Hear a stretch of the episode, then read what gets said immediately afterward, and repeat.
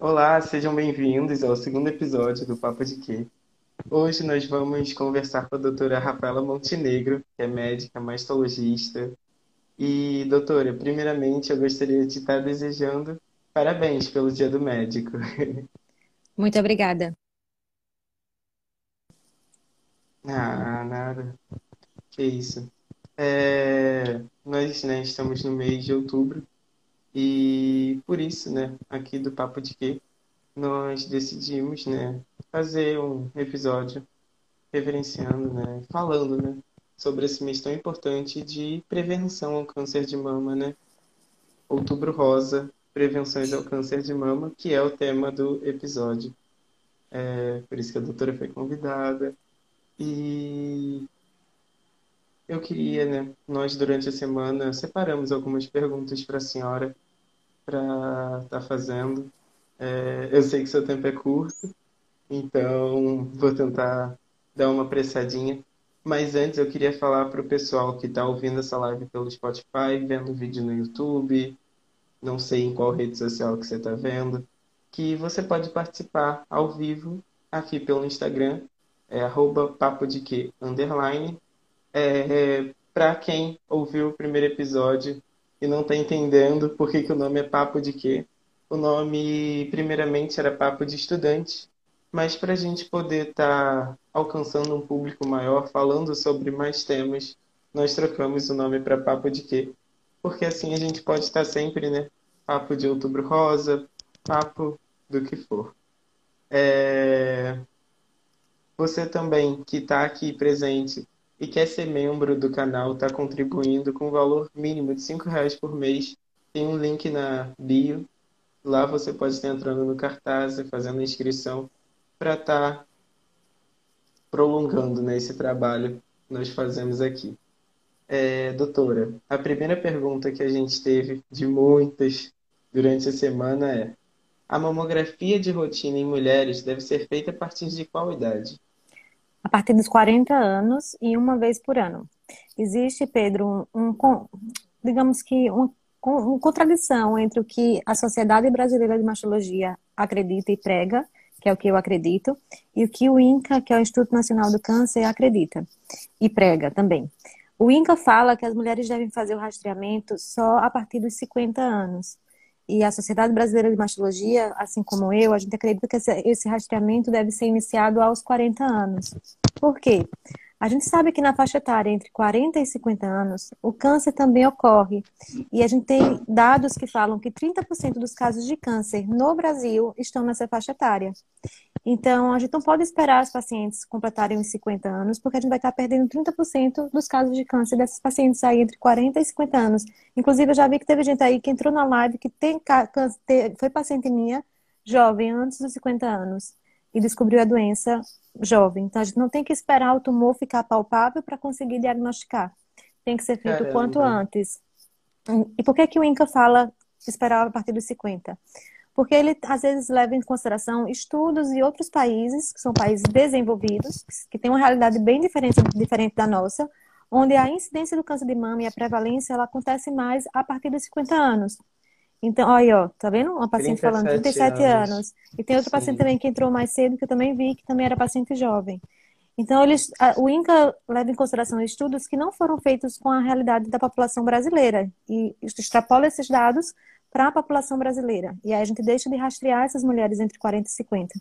Mas já existe lei que dá o direito às mulheres, a partir dos 40 anos, de realizar suas mamografias, inclusive pela rede pública de saúde, e esse direito deve ser exercido porque dessa forma a gente consegue fazer o diagnóstico precoce dessas mulheres jovens, antes dos 50 anos. Então, resumindo, sua pergunta, rastreamento mamográfico. O que é rastreamento mamográfico? É aquela paciente que não sente nada, que não tem nenhum nódulo palpável, que fez o autoexame e não sentiu nada, que foi no médico não tem nada, mas mesmo assim eu faço um exame para procurar algum diagnóstico inicial, como um câncer de mama bem inicial. Então, para essas mulheres que querem fazer o rastreamento mamográfico, ou seja, querem descobrir a doença cedo, é, essas mulheres precisam fazer a mamografia a partir dos 40 anos, uma vez por ano. Certo. Aí, ó, outra paciente, ó, também minha paciente, 29 anos, outra paciente, 37 Nossa. anos. Tá vendo? Várias pacientes Sim. jovens. Mas aí, detalhe, isso é super importante eu mencionar. algumas pacientes super jovens, como essas que estão falando, 37, 37, 39, antes dos 40 anos, aí a gente não tem indicação de fazer rastreamento mamográfico, porque aí já começa a se apesar o custo-benefício. Então, antes dos 40 anos, o câncer de mama é muito raro. E quando a gente vai falar em termos de população geral, para a gente poder falar em rastreamento, a gente tem que medir o quanto custa para o setor público, né? Fazer esses exames, até o setor privado também o quanto custa e o benefício, quantos cânceres eu vou achar rastreando essa população. E o custo-benefício disso é a partir dos 40 anos, tanto em termos de custo financeiro, como também em termos de custo-benefício do próprio exame. Porque quando a paciente é muito jovem, a mama ela tem uma densidade que é muito densa e com muito tecido fibroglandular. E nesse, nesse tipo de mama, a mamografia ela não tem uma sensibilidade muito boa. O que, é que eu quero dizer com isso? Você faz o exame de mamografia em uma paciente antes dos 40, ele não vai te dar muitas respostas, porque a mão é muito densa, então vai ficar aquela, aquela mamografia toda branca eu não consigo enxergar nódulos ou possíveis cânceres. Já quando a paciente tem 40 anos ou mais, essa densidade já não é tão grande, e caso surjam microcalcificações, nódulos, assimetrias, alterações, eu já consigo perceber melhor. Para os pacientes mais jovens, o diagnóstico do câncer de mama, ele geralmente é feito através de exame físico, porque a, a doença ela já abre o quadro realmente com nódulo palpável. E aí por isso que é importante também procurar um mastologista e ter consultas habituais, seja com ginecologista ou, se possível, com um mastologista a partir dos 35 anos, uma vez, para, uma vez por ano. Certo, doutora. É, toda mulher com familiares que tiveram câncer de mama deve fazer o teste genético? Nem toda mulher. A gente precisa fazer uma avaliação de risco dessa mulher para ver que familiares foram esses? Quantos familiares? Com que idades familiares tiveram câncer? Se tem algum outro câncer além do câncer de mama que esteja envolvido, para a gente pensar em síndromes hereditárias. Então, a, o meu conselho é realmente. Se você tem histórico de câncer de mama na família, o ideal é procurar um mastologista para que possa ser feita uma avaliação individual. Que a gente vai fazer o que a gente chama de heredograma. O que, que é isso? É fazer uma árvore genealógica da família com as pessoas que tiveram câncer, com que idade tiveram câncer, para a gente poder estudar o risco dessa mulher e saber se ela precisa ou não fazer um teste genético. Mas no Nossa, geral, isso não é para todo mundo. Mas, por exemplo, vamos supor que a gente tem uma paciente que teve a mãe com câncer de mama muito jovem, com, por exemplo, uma dessas pacientes aí, com, 40, com 37 anos. Não é o normal ter câncer de mama com 37 anos. O câncer de mama, ele geralmente incide após os 50 anos, como eu falei, mas já começa a partir dos 40.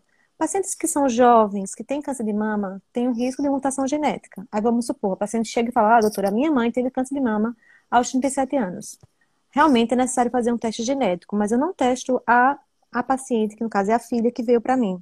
O ideal, se a mãe for viva, é testar a mãe, porque a gente faz o teste na pessoa que teve a doença.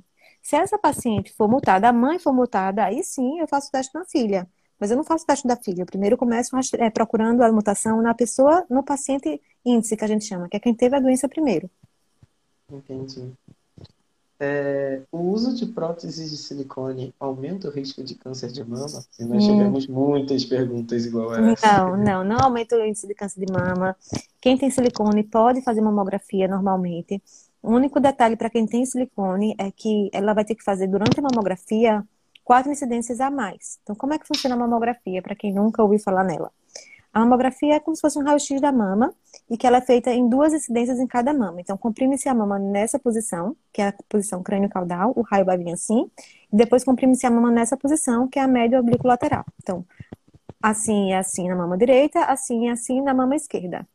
Se a paciente não tem prótese, faz quatro incidências. Se a paciente tem prótese, vai fazer essas quatro incidências e vai repetir essas incidências com a manobra que a gente chama de manobra de Eklund, que a gente faz, empurra o implante para trás, traz a mama para frente, para que a gente possa ver melhor o parênquima mamário, sem que o implante atrapalhe.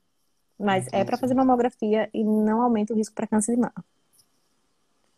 Quais os sintomas e sinais do câncer de mama? O sintoma mais comum é o nódulo palpável, Daí a importância das mulheres se conhecerem, se tocarem, saber qual é o padrão de mama delas. Porque se surgir um nódulo, alguma alteração, pode procurar ajuda.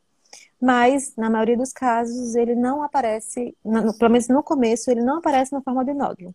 Ele é assintomático. Então, por isso que a gente pega tanto no pé da mamografia. Porque a gente não quer Sim. que a paciente espere o nódulo surgir para procurar ajuda.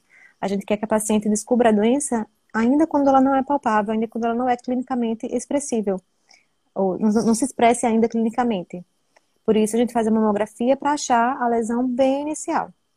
Entendi. E aí o tratamento é mais fácil, menos Tudo melhor. essas É, coisas. perfeito, com certeza. Tanto em termos de custo financeiro, como em termos de custo emocional. A gente sabe que a mama é, tá muito, impli- implica muito na, tá muito implicada com a sexualidade da mulher. É um órgão super importante. Então, se a gente consegue descobrir a doença no início, a gente consegue, consegue conservar mais vezes a- as, as mamas, não tirar a mama toda, que é até uma pergunta que sempre surge.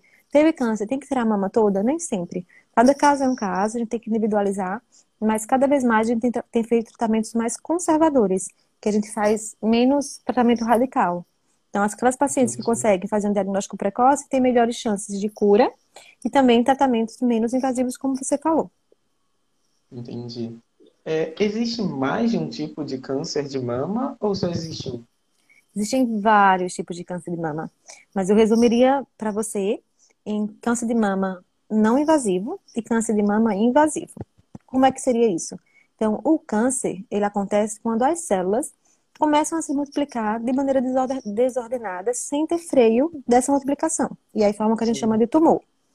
Inicialmente, esse tumor, essas células que se multiplicaram, elas ficam ali restritas por uma membrana que a gente chama de membrana basal, que é como se ela estivesse segurando aquele tumor ali. Que é isso é o começo do câncer, que é o carci- o carcinoma que a gente chama de carcinoma in situ, ou não invasivo. Ele tem mais de 95% de chance de cura quando diagnosticado, e ele não tem a capacidade de dar metástase, se você descobre nesse comecinho. E a gente consegue fazer esse diagnóstico, geralmente, pela mamografia, porque às vezes são calcificações microscópicas que a gente não consegue sentir no exame físico e nem com a paciente fazendo um autoexame. O outro tipo seria o carcinoma invasivo, que é quando esse carcinoma que inicialmente era in situ, ele, ela- ele atravessa essa barreira, essa membrana basal, que a gente chama, e ele adquire a capacidade de causar metástase. E esse sim é o câncer de mama que pode matar, digamos assim, se a gente não tratar.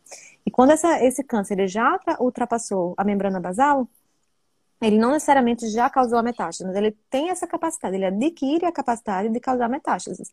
E o, o tratamento começa a ficar mais complicado e não necessariamente não seja curável ainda. Você depende dos estágios, porque tem estágios um, dois, três e quatro. A depender do, de onde esse, esse tipo de câncer, que é invasivo, já chegou a acometer. Entende? O tamanho dele, se sim, acomete linfonodos ou não, e se acomete outros órgãos ou não. Então, o câncer de mama, ele é- são várias doenças dentro de uma só. Às vezes a paciente chega para mim com carcinoma in situ, por exemplo, e está lá morrendo de chorar, se acabando, porque a vizinha dela teve um câncer e fez quimioterapia, caiu o cabelo e morreu de câncer. Mas o carcinoma dela é in situ, ou seja, o, o câncer da vizinha é um câncer totalmente diferente do câncer dessa daqui. Cada câncer é um entendi. tipo, por isso é importante que a gente não extrapole o caso da vizinha para nosso caso. A gente tem que Sim, tratar cada paciente de maneira individual, tratando tanto o tipo do câncer, o subtipo dele, e também a paciente, porque às vezes tem uma paciente que tem um, vamos supor, ah, a paciente tem 70 anos, será que ela vai aguentar fazer um tratamento mais radical para o câncer ou não vai? Depende também, tem paciente de 70 anos que tem uma qualidade de vida e faz tudo melhor do que aquela de, de 55 que está lá acamada, que teve um AVC. Então, cada caso é um caso, a gente precisa ter muito cuidado e individualizar cada caso. E todos devem ser levados a sério, né? Independente de ser um câncer Sim, fácil ou um sim, com câncer certeza. hiper difícil, complexo. Exato, porque se a gente começa com carcinoma in situ, por exemplo, faz a mamografia, deu lá umas classificações suspeitas que a gente nem sabe o que que é. Aí a gente pega o exame, põe na gaveta e esquece de mostrar ao médico ou não, não se preocupa com isso. Uma hora esse câncer que era in situ, que era fácil de resolver, pode virar um carcinoma invasivo e pode até dar metástase. Então, por isso que a Nossa, gente tem que tratar e diagnosticar o quanto antes. sim. É, uma pergunta que fizeram aqui nos comentários é por que normalmente pedem, além da mamografia, a ecomamária? A ecomamária, que é o ultrassom, é, geralmente ela é feita para complementar a mamografia, em especial naqueles casos de pacientes que têm a mama densa. Eu falei no começo que quando a paciente tem a mama Sim, muito densa, a gente não consegue enxergar bem algumas lesões. Então, a partir dos 40 anos, aquelas pacientes que têm as mamas ainda muito densas, a gente complementa com ultrassom, porque aí sim, o ultrassom junto com a mamografia consegue achar mais alterações. E a, a ultrassom também é utilizado para aquelas pacientes que têm alterações da mamografia. Por exemplo, fiz a minha mamografia de rotina, apareceu um nódulo lá e eu não sei o que esse nódulo significa. Eu não sei se é um nódulo sólido, de massa, se é um nódulo cisto, de líquido, que aí não me preocuparia tanto. E quem me dá essa resposta é o ultrassom. Então, o ultrassom, a partir dos 40 anos, ele costuma complementar as mamografias. Ou ele também pode ser utilizado para as pacientes com menos de 40 anos que têm alterações palpáveis. Lembra que eu falei para você que antes dos 40 anos o melhor, a melhor maneira de, de detectar o câncer realmente é com o exame físico? Então vamos supor, uma paciente com 35 anos veio no meu consultório para fazer o exame de rotina. Quando eu palpei, achei um nódulo. Para essa paciente com 35 anos, eu vou começar com ultrassom, porque para ela a mamografia não vai me dar tantas respostas como o ultrassom. Entendi. É, uma outra pergunta que nós também recebemos muito é se o uso de anticoncepcional aumenta os riscos de ter câncer de mama. Sim, o anticoncepcional aumenta o risco para câncer de mama, de mama, mas é um risco muito, muito, muito discreto. Ao todos, os, todos os anticoncepcionais ou todos Os. Todos os anticoncepcionais hormonais, que eu acho que deve ser essa a dúvida, aumentam um pouco a chance de câncer de mama, mas esse aumento é muito discreto. Então, a gente não contraindica o uso do anticoncepcional quando você tem. A gente tem que pesar de novo. Tudo na medicina, Pedro, a gente precisa medir o custo e o benefício disso. Então, se a gente pensar bem, o, o benefício da não, de não ter uma gravidez fora do planejamento, digamos assim, é tão maior do que o, o risco que esse, que esse anticoncepcional pode causar, que não, eu não vou contraindicar fazer a anticoncepção, tá entendendo? Sem contar Entendi. que o anticoncepcional até pode proteger para outros cânceres, por exemplo, câncer de ovário. Então, se ele é vilão por um lado, ele pode ser herói por outro. E o que a gente costuma assim recomendar no consultório. Esse que protege o câncer de ovário seria o hormonal, né? Os não, hormonais. Tô... É, porque usando o anticoncepcional, em geral, ele é hormonal, entendeu? Sim, sim, o não sim. hormonal seria, por exemplo, o DIU, o DIU, de cobre. Seria um método anticoncepcional não hormonal que o de cobre, por exemplo, não tem hormônio e ele não, não vai dar, não vai ter nenhuma relação com câncer de mama. Os hormonais, que são os comprimidos que a gente toma, esse sim tem relação, mas como eu te falei, o risco é muito, muito pequeno.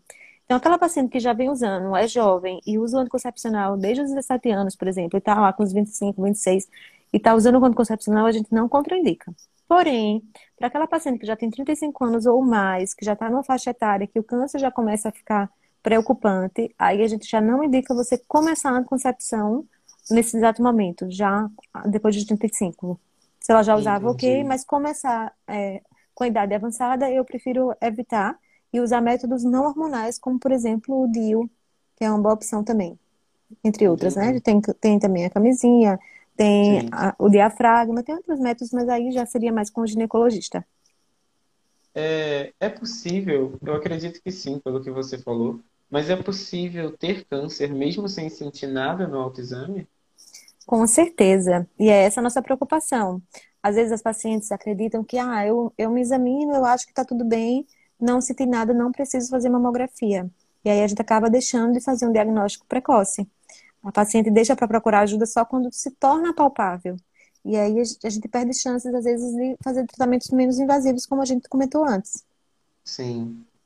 É, as mães que estão amamentando ou acabaram de amamentar podem desenvolver câncer? Sim, a gente sabe que a amamentação é um fator protetor em relação ao câncer de mama, mas ele não é uma Sim. garantia, ah, eu amamentei, eu não vou ter câncer. A gente sabe que mesmo amamentando, as mulheres podem vir a ter o câncer. Mas o que a gente tem que alertar? Que nessa faixa etária das mulheres que amamentam, que seria no menarca, ou seja, de idade fértil, existe o câncer de mama gestacional, que é aquele que, que acontece na gestação ou até um ano após o parto. E quando esse câncer acontece nesse período, em geral ele é bem mais agressivo, porque atinge mulheres mais jovens. Você sabe que o câncer de mama de mulher jovem, ele tende a ser mais agressivo. Então, tem, a gente tem que ter esse, essa, essa pergunta é muito boa, porque algumas pacientes têm o que a gente chama de mastite, que é a infecção da mama, a inflamação da mama, nesse período puerperal, que é o período pós-parto. E aí elas usam antibiótico e não ficam boa. Aí usam outro antibiótico e não ficam boa. E fica trocando de antibiótico e na verdade era um câncer. Então, se você fez o uso de um antibiótico, pra... calma, não estou querendo assustar quem está com mastite no período puerperal, não, porque o câncer de mama na gestação ele é raro, ele não é o comum. Então, se a paciente tem sintomas de, de inflamação ou infecção na mama, no puerpério, muito provavelmente é só uma inflamação, uma infecção que vai se resolver com antibiótico. Mas o meu alerta é, para aquelas pacientes que não melhoraram com o uso de antibiótico, precisa procurar um mastologista. Entendi. Nódulo de massa é perigoso? Tem essa pergunta aqui. Na, na, verdade, não é que seja perigoso, é que o nódulo de massa é o nódulo sólido, que é um nódulo que pode vir a ser um câncer de mama. Mas atenção, existem vários tipos de nódulos sólidos. Então, tem aquele nódulo sólido que ele é circunscrito e tem todas as, as características de benignidade, que a gente chama de nódulo provavelmente benigno, e tem aqueles nódulos que têm características suspeitas, que, principalmente as margens que são não circunscritas, ou seja, ele, ele, é meio assim, como se fosse irregular, ele não é bem, bem bonitinho, bem desenhadinho. Então, aqueles que são não circunscritos são os nódulos que a gente considera nódulos suspeitos e que precisam ser biopsiados. Entendi. Ó, tô pode vendo que tem uma pergunta. câncer de mama Isso. em homens? Sim, sim, sim. Sim, pode acontecer câncer de mama em homens, mas ele é bem raro e corresponde a 1% dos casos de câncer de mama. Nossa, eu não sabia que podia. Pode sim. Por isso, outro alerta. Então, se um homem sentiu que tem uma coisa diferente, tem um nódulo, chamou atenção para algo no, na mama, precisa procurar também um mastologista. Mas para o homem não existe indicação de fazer rastreamento mamográfico como na mulher. Então, ah, eu preciso fazer mamografia também a partir dos 40 anos como homem? Não, não precisa, porque o câncer de mama em homem é raro. Entendi. O câncer pode voltar mesmo após a mulher ter alta? Sim, a gente sabe que o câncer de mama, ter tido câncer de mama é um fator de risco para ter um outro câncer de mama. Então, por conta disso, quando a paciente faz o tratamento para o câncer, a gente precisa fazer o que a gente chama de segmento, que é ficar fazendo consultas rotineiras com aquela mulher que tratou a doença, para caso a doença venha a voltar, a gente poder diagnosticar novamente e tratar novamente. Entendi. É, essa pergunta eu acho que você já respondeu no começo, mas vou reforçar para quem perdeu. É, qual a idade mais comum da incidência de câncer de mama? A incidência ocorre mais após os 50 anos. Mas a partir dos 40 anos, a gente já começa a ficar alerta, porque a gente sabe que 30% dos casos de câncer de mama acontece entre 40 e 50 anos. E tem um dado bem interessante da Sociedade Americana de Câncer que fala que uma em cada oito mulheres que, que viverem até os 75 anos de idade vai ter câncer. Então, é essa mais ou menos a incidência, é um para oito. Daí Nossa. a importância dessa conversa, daí a importância do outubro rosa e da conscientização da prevenção do câncer de mama. Sim. Quais os fatores de risco mais importantes na causa do câncer de mama? O primeiro fator mais importante é ser mulher, então, 99% dos casos acontecem em mulheres. O segundo fator mais importante é a idade. E aí, como eu falei, a partir dos 50 anos a gente começa a ficar mais preocupada. E quanto mais velha a mulher vai ficando, mais preocupante fica. Até chegar a esse número que eu falei para você. Uma em cada oito com 75 anos ou mais vai ter câncer de mama. Então, seria o segundo Coitada. principal fator. Exato. E o terceiro principal fator seria fatores hereditários. Então, aquela mulher que tem histórico de câncer de mama na família, principalmente em idade muito jovem, ela tem que ficar alerta e procurar um mastologista, porque para ela o rastreamento mamográfico às vezes deve ser iniciado antes dos 40 anos. Aí vai ser individualizado, como eu disse antes. Sim. Então, se você é mulher, tem mais de 40 anos e alguém da família teve, é certo que você tem que se preocupar, tem que estar pelo menos atenta, fazendo Eu diria que eu diria diferente, Pedro, sabe por quê? Porque 90% dos casos de câncer de mama acontece de maneira aleatória. Só 10% Sério? tem esse caráter hereditário. Então, eu diria, Entendi. se você é mulher e tem 40 anos ou mais, precisa se preocupar com câncer. Ah. Entende? Porque é o câncer, uhum. de, o câncer de mama é o que mais mata as mulheres.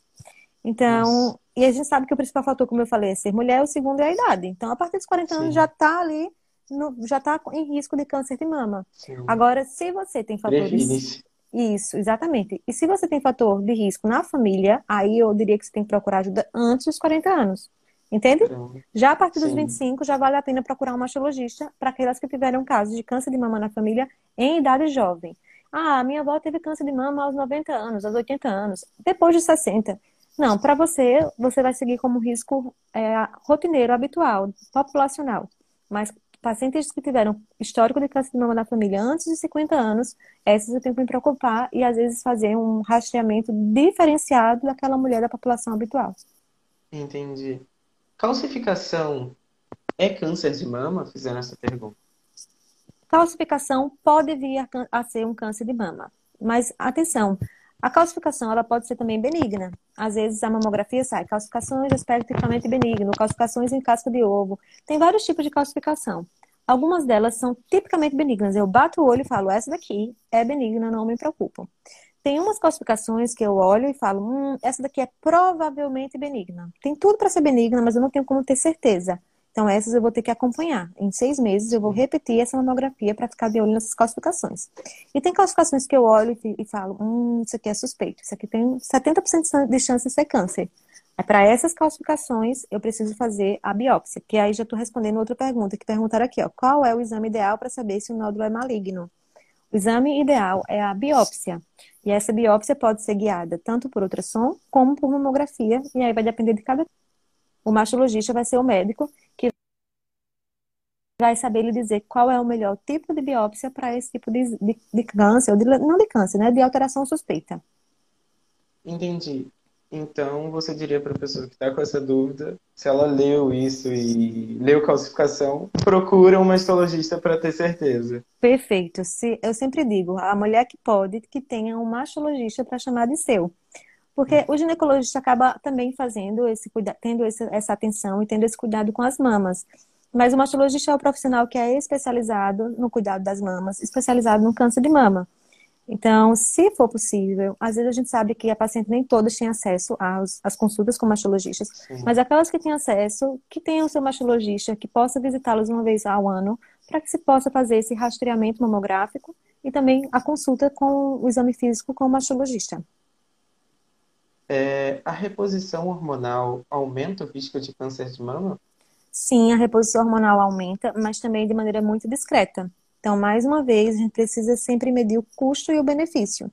Se a paciente tem, tem muitos sintomas climatéricos ou sintomas da menopausa, então ela pode usar, sim, a reposição hormonal, desde que ela esteja com a mamografia atualizada, que a gente não tenha nenhum caso suspeito, nenhum nódulo suspeito, nenhuma alteração suspeita, e que ela use por um curto espaço de tempo. Então, logo melhore desses sintomas climatéricos, ela possa ir suspendendo e sempre ter o acompanhamento do mastologista, anualmente fazer uma mamografia.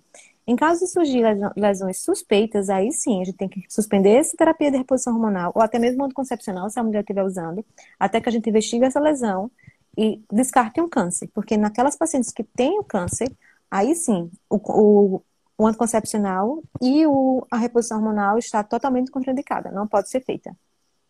E agora, para finalizar, a pergunta que nós mais recebemos desde o momento que a gente avisou que teria essa live com você é: ingerir bebida alcoólica aumenta o risco de câncer de mama? Sim, sim, a gente sabe que o etilismo, assim como o sedentarismo e também a obesidade, são fatores que aumentam o risco de câncer de mama. Então, se eu puder dar um conselho para quem está nos ouvindo ou nos assistindo, é, tenha hábito de vida saudáveis, exercite-se, alimentos de, de, frutas, verduras, cereais integrais e pobres em é, alimentos ricos em cereais integrais e pobres em carboidratos e pobres também em gorduras saturadas. A gente sabe que fazer essas medidas simples de comer saudável, se exercitar e não beber além da conta, a gente consegue diminuir a chance de ter um câncer em 30%. Olha, e nossa, o, e o último maravilhosos. E o último recadinho é, se tem 40 anos ou mais, faça mamografia uma vez por ano. É, esse exame é o exame chave que muda a chance de uma mulher vir a morrer por um câncer de mama. É, doutora, uma pergunta agora minha, não é de ninguém. É, como a gente pode te encontrar? Você atende algum hospital? Atende em consultório particular? Como é quem quiser, quem quiser mais detalhes, quiser falar comigo, é só entrar aqui no meu Instagram. É, meu Instagram é doutora DRA, Rafaela Montenegro, Rafaela Simples. Mandar um directzinho que aí eu já encaminho para minha secretária e a gente passa as informações. Eu evito, eu evito, Pedro, falar muito de, de, de, contatos pessoais, porque acho que a gente tem que economizar tempo para dar informação. Aqui a Perfeito. ideia é informar, é sair do consultório um pouquinho para trazer Sim. conhecimento. É uma é obrigação de todo médico. Aqui nesse Sim. dia do médico, estou aqui cumprindo com o meu dever de médica, informar. Olha, doutora, parabéns. Se vocês que estão ouvindo querem saber se eu recomendo uma médica, deu para ver que ela entende do assunto, então eu recomendo ela totalmente. Muito obrigada. E quem ficou com alguma dúvida que não deu tempo, sei que a gente já está com o tempo esgotado, pode mandar um directzinho, que eu sempre falo, eu demoro, mas eu sempre respondo. Olha, doutora, muito obrigada por participar da live, por ceder seu tempo. É, novamente, eu queria dizer para você que está assistindo a gravação no Spotify, no YouTube, ou você que não pode terminar de assistir e está vendo a gravação no Instagram, mas queria ouvir depois, podendo pausar e tal. Nós temos o Spotify lá, Papo de Quê, no Deezer, no Google Podcast, está em todo lugar. Está no YouTube também. E se você quiser contribuir com cinco reais por mês, tem um link na bio que leva para um Linktree que tem todas as informações. Tem um canal do Telegram que avisa você quando vai ter live. E você pode estar contribuindo no Cartaz com cinco reais por mês na assinaturazinha de membro. Tá bom? Professor... Professora, desculpa. Doutora, é que você deu tanta informação que para mim já virou uma professora. Doutora, muito obrigada pelo seu tempo, por todas essas informações muito valiosas. E mulheres se previnam a partir dos 40 anos com a doutora Rafaela. Eu, eu agradeço a oportunidade, Pedro. É, para mim, como eu falei, é mais do que. É, é uma obrigação, na verdade, trazer um pouquinho de conhecimento.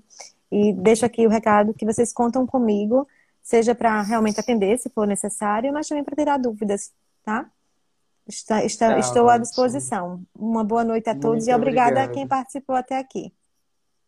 Boa noite, pessoal. E para finalizar, como sempre, tchau, tchau, bye, bye. Bye, bye, tchau, tchau.